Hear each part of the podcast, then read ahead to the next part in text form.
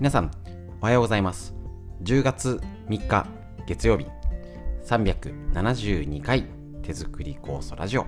本日も今月も今週もよろしくお願いします。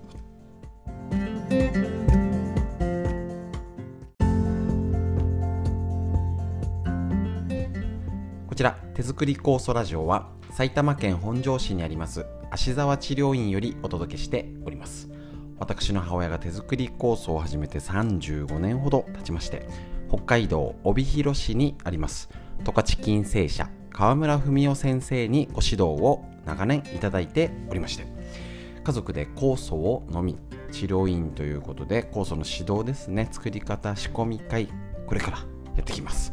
仕込み会だったり勉強会いろいろやってるんですけれどもちょっとねコロナの影響で届け方を今ね挑戦中でございましてその一つがこちらのラジオ。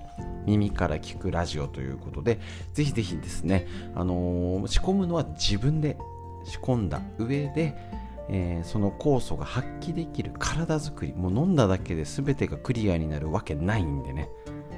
その酵素口から入れるものが体でちゃんと発揮できるような工夫。そういうちょっとしたお勉強を耳から。ですとなかなか本庄行けないよって方もねあの仕込み以外とかもうね持ってるけど勉強もなかなかとか子育て中とかねあの病気療養中介護中の方とかはねなかなか忙しいですのでこの耳から一緒に勉強していきましょう。いつものラインナップフリーでお話しするコーナーに脳のこと大事ですね。ボケないために打つとか自律神経対策。さらにみんな知りたい東洋医学の知恵を一緒に。今日も今週も今月も勉強していきましょう。皆さんよろしくお願いします。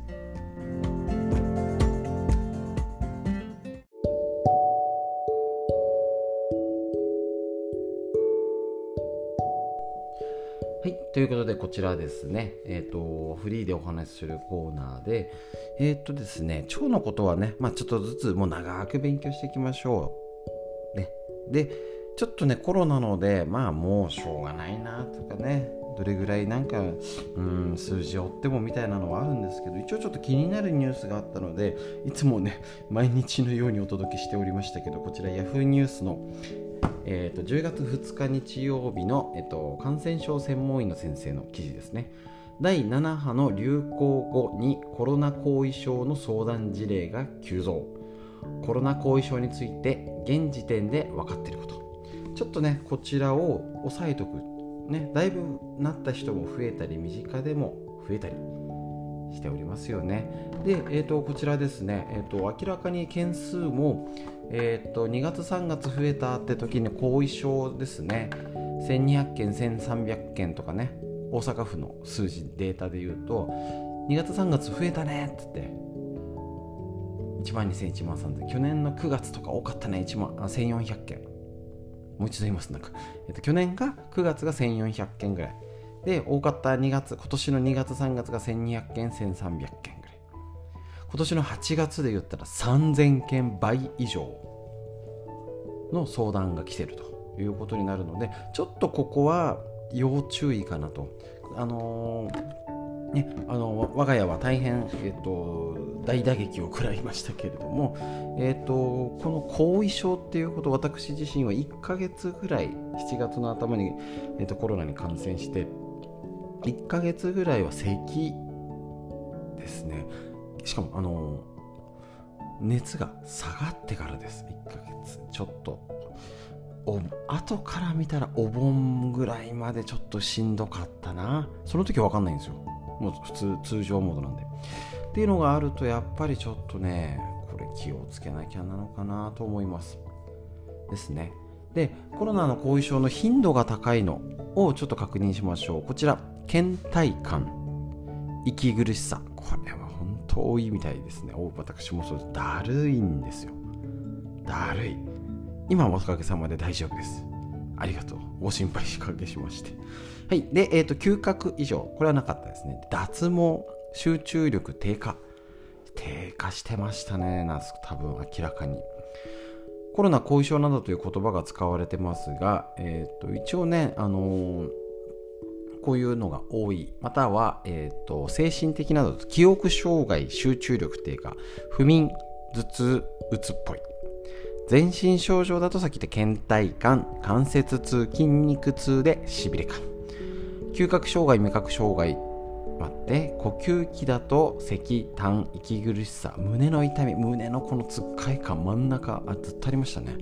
消化器症状は吐き気嘔吐下痢腹痛。食欲不振体重減少。ということで、えーと、あと性欲減退射精の障害があるということなんですね。この辺のも、えーと、発症から少なくとも4週以上経過しても続いている症状。っていうのが一応定義っぽいのがあるらしいんですけどね。なんか結局じゅ、えーと、十分分かってないのがウイルスの持続感染。まあ要は量は減ってるけどまだかん要はね特に日本なんか薬使ってるわけじゃないし熱下げてるだけなのでまだかかってるよ状態です。極端に言うとね。でウイルスによって組織が障害されそのウイルスの要はねあのー、もう火事場の後で火事は収まったけどその焼け野原感が大きいっていう感じですね。であと自己免疫反応。要は自分の体が体を守るために勝手に反応しちゃってる。どうにもできない。常在細菌層の多様性の低下。これ説明ないんですよね。ない。つまり多様性の低下。いろんな菌がいて人間もそうですよね。おしゃべりな人とうんうんってうなずいて聞いてる人と黙ってる人と。いろんな人がいると多様性って生まれて反応できるんですけど手洗い消毒だったり食べ物によって要は常在細菌層体を守るバリアが低下する。これはでかいと思います。ここですね。えなのでここ手作りこそだったり常在菌殺菌ねのを上手にこれから特に考えなきゃですね。今まではしょうがないです社会的にうちなんかもねアルコール使うのはもうずっとになっちゃうと思うんでそれをどう対処するのか。ねマイナスが分かっててマイナスをゼロにしようは無理にしてもなんとかプラスに転じたいということを自宅で意識してやるかどうかです。頑張りましょう。コロナ後遺症が起こる頻度や起こりやすい人は5人から8人に1人。前10人に1人ぐらいでしたからちょっとやっぱ増えてるっていう感じ。で女性に多い。高齢者に多い。重症だった人に多いということなんですね。だからどうなんでしょうね。俺の場合はあの熱があった時の症状って少なかったんで喉が痛いとかそこの時ああそうなんですよ。あの熱が発熱時のは咳出てない鼻水出ない頭痛もない。とにかくだるさ。で熱が下がってから咳でしたね。何なんでしょう。はい。こんな感じでねオミクロン株になってコロナの後遺症がどうなったかっていうのがねあるんですけれどまあちょっと全体症状とこれはえー、っとどう見たらいいんだ。とにかく倦怠感が多いっていうことですね。とにかく、まあ、その他ってのも結構多いっていうのでやっぱ人によって違うよ。ね。ってことなんですけど結局後遺症に有効な治療法はなくワクチンによる予防が重要さってもともと感染しないねためのワクチンじゃないし後遺症に効くワクチン。うんなんかちょっとうーんって思っちゃいますけどね。なら別にっていうふうにねなんか違うような気がすると。思いますけれどもね。ぜひぜひこんなこともやっぱ身近の方ねあのもうコロナは大丈夫とかってねワクチンは良くないって言ってもやっぱりこういう抑えるべきところ抑えてやっぱね家族が苦しんでたりやっぱね娘さんお孫ちゃんとかはねなかなかもう社会社会でねあのね医療機関だったり介護系の方はねあのアルコール使わないとか無理ですから。ぜひぜひこういう最低限の知識は知っておいて対処してみましょう。ということでフリーの話以上です。珍しくコロナでした。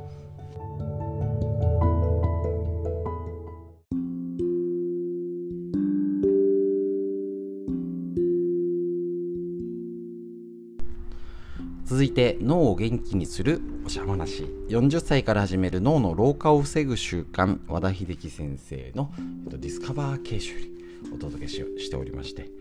今週ですね。1週間またこの脳のことやりたいと思います。ただあんまり新しく話すと忘れちゃってません？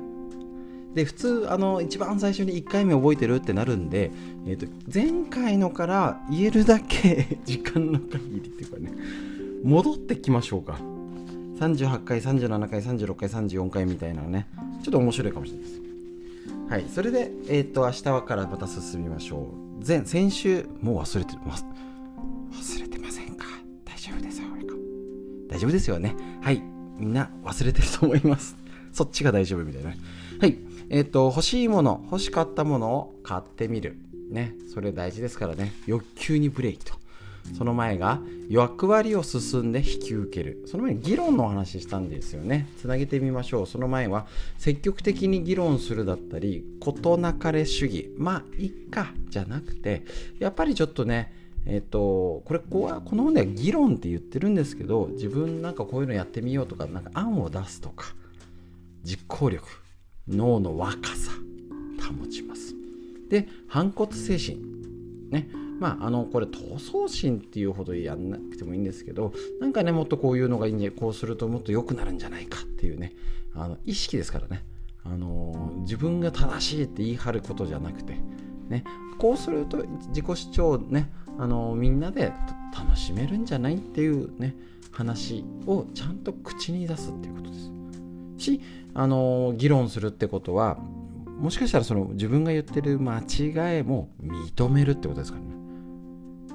そうですよね。だって議論ですから。自分一人で勝手に言ってるんだったらねもう一人の、あのー、ワンマンショーですから。オンステージですからね。議論ってことはあくまで意見を言い合うってことは人の意見を受け入れる。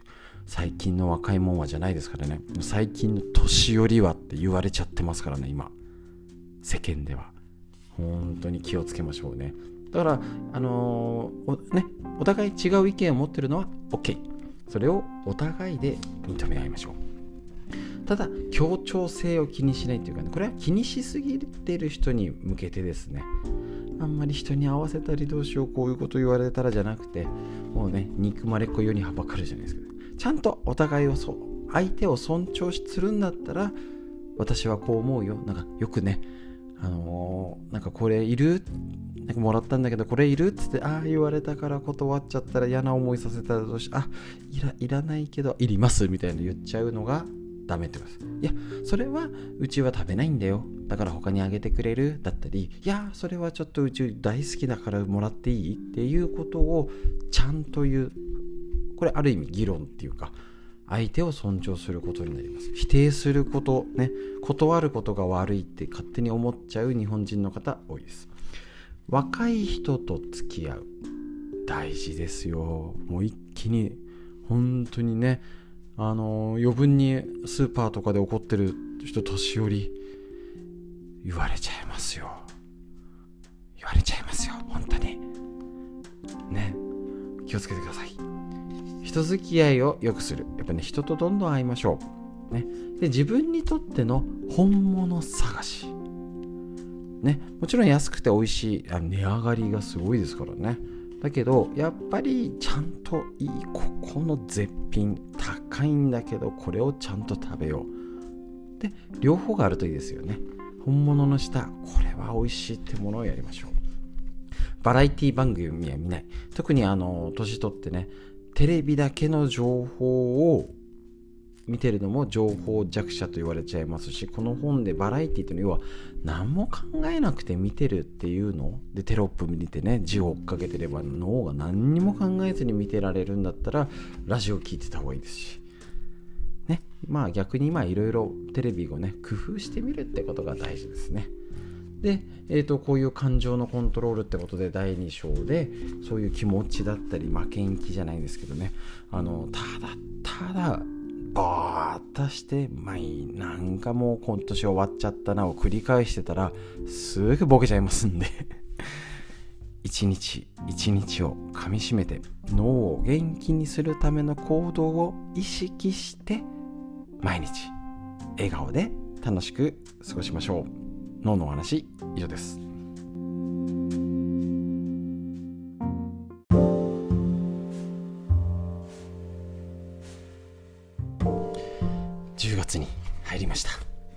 りたい東洋医学の知恵緑薬品漢方堂の毎日漢方。体と心をいたわる365のコツ。桜井大輔先生の夏目社もずっと言ってますね。もうこれなんずっとやってていいんじゃないかぐらい。ですよね。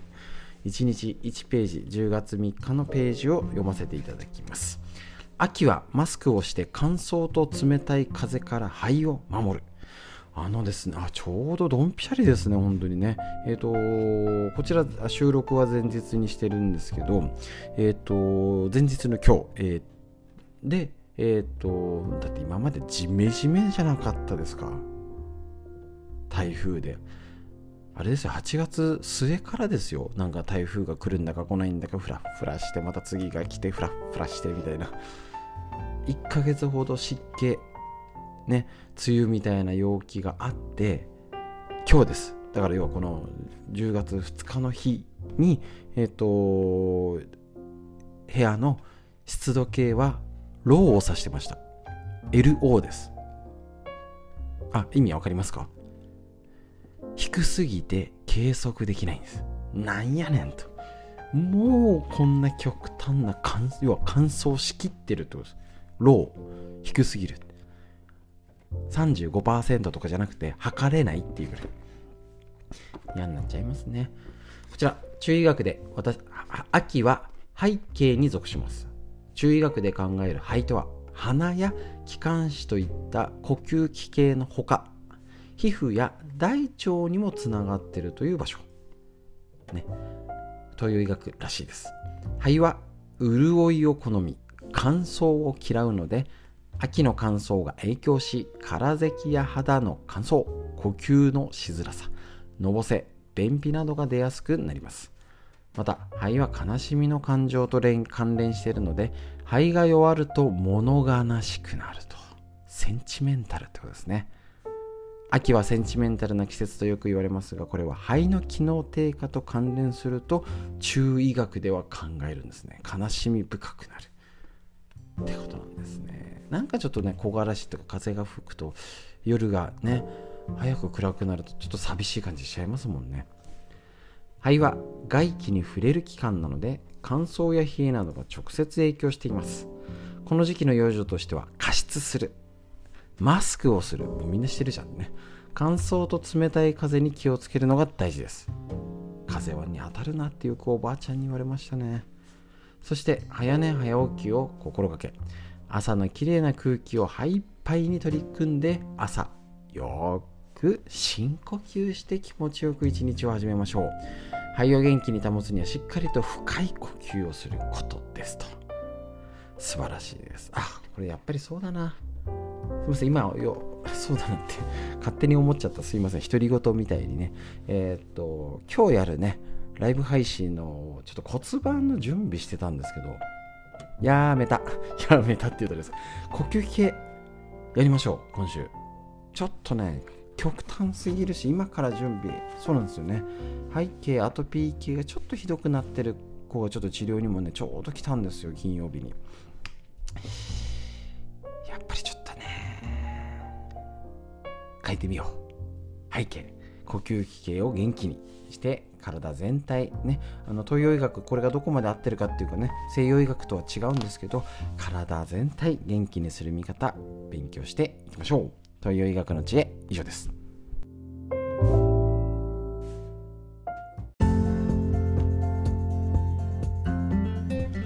はいということでですねこちら終わりまして深呼吸大事ですね。本当に呼吸はい。ね、調子が悪くなる。ちょうどあれですもんね。えっ、ー、と、呼吸器系背景のやつを前やって東洋医学のですね。ぜひ、あのー、また、えっ、ー、と、会の方はね、見直してみて、録画版をね、LINE の方に貼り付けて送りますので、ぜひぜひ見てみてください。ということで、えっ、と、本日ですね、最後までお聴きくださいましたけどね、いつもの呼吸、やっぱり深呼吸ね、大事ですね。上を見て、空を見上げて、どんな雲、どんな風が流れてるでしょうか。ね、しっかり息吸って、吐いて、もう呼吸法ななもう難しいことにいっぱい吸っていっぱい吐きゃいいんです。